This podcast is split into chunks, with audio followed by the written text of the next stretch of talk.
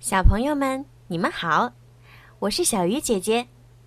从今年开始啊，小鱼姐姐要开始给你们讲二十四节气了。我会按照每个月份对应的节气讲给你们听，希望可以通过小鱼姐姐的讲解，让你们了解二十四节气，也让你们知道，在一年当中都有什么样的日子。什么样的习俗？也希望能够通过小鱼姐姐讲二十四节气，增加你们全新的知识领域。好了，我们开始吧。立冬，唐代，李白。动笔新诗懒写，寒炉美酒时温。醉看墨花月白，恍疑雪满前村。立冬是冬季的第一个节气，古籍《月令七十二候集解》中对冬的解释是：“冬，终也，万物收藏也。”意思是说，冬季作物要收藏入库。动物也藏起来，准备冬眠。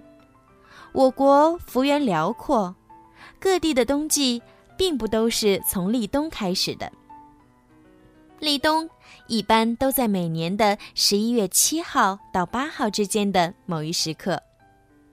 保暖，立冬后每下一场雨，温度就会下降一些。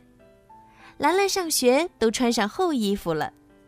奶奶要给兰兰做件新棉袄，兰兰说：“我有羽绒服。”奶奶说：“新棉花做的棉袄可比羽绒服暖和多了。”立冬三候：初候水始冰，二候地始冻，三候置入大水为甚。初候水始冰。北方部分地区的水面开始结冰，南方虽然气温下降，但还不是太冷。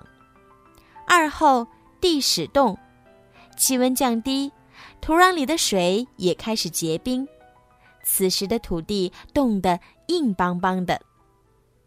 三后置入大水为肾。置是指野鸡，肾是指大蛤蜊。野鸡不见了，而海边却出现外壳与野鸡的线条、颜色相似的大蛤蜊。古人还以为野鸡变成大蛤蜊了。动物冬眠，兰兰在落叶堆里看见一只刺猬，无论它怎么逗弄它，刺猬都没有反应。担心地说：“不会是死了吧？”明明安慰道：“别担心，刺猬冬眠了，明年春天就会醒过来的。原来冬季食物匮乏，一些动物有冬眠的习惯，这样可以降缓身体的新陈代谢，以最低的能量消耗，安稳过冬。”蔬菜大棚，爷爷和爸爸在整修蔬菜大棚。兰兰和明明听说大棚里有很多新鲜的瓜果蔬菜，都想来看看。一进大棚，明明就热得脱掉了外套。哇，原来大棚里面这么暖和呀！立冬习俗，补冬。补冬是中国节日饮食习俗，流行于全国各地。中国民间以立冬为冬季之始，需进补以度寒冬。这一天，一般杀鸡宰鸭或买羊肉，加当归、人参等药物炖食；也有用糯米、龙眼、糖等蒸成米糕而食者。好啦，今天的二十四节气就讲到这儿啦。现在，让我们一起来唱二十四节气歌吧。晚安。